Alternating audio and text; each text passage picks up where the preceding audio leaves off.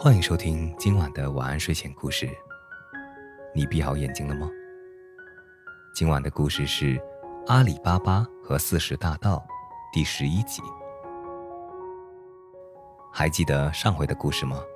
女仆马尔基娜发现强盗留下来的记号，就在周围所有人家的墙上都留下了记号。强盗们只好败兴而归。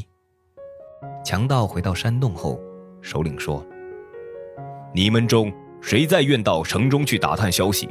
如果能把盗窃财物的人抓到，我就加倍赏赐他。”听了首领的话，又一个匪徒自告奋勇道：“我愿前去探听，并相信我能满足你的要求。”首领同意派他去完成这项使命。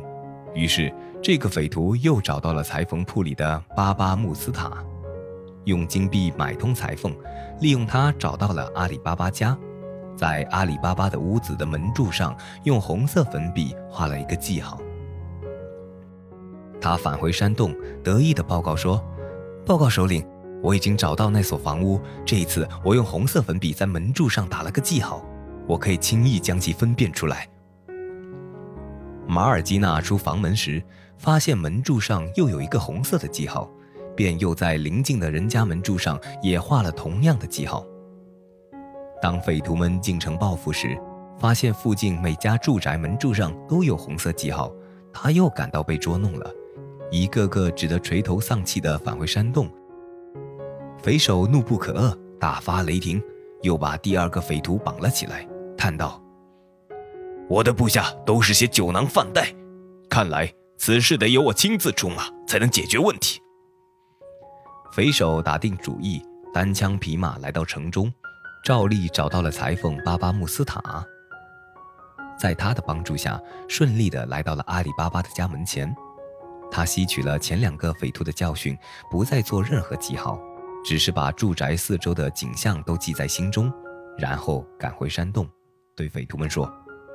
那个地点我已经铭记在心里了，下次去找就很容易了。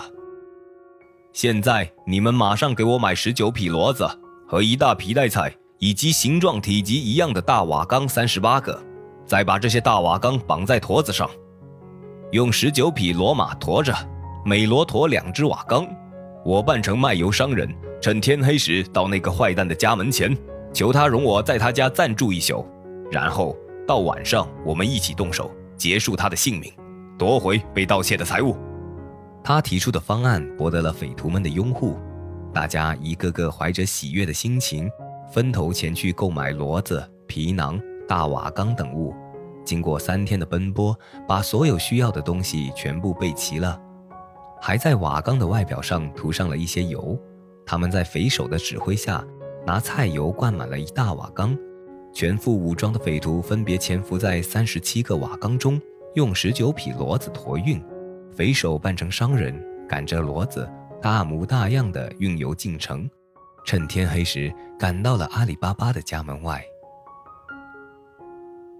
好了，今晚的故事就讲到这里，欲知后事如何，且听下回分解。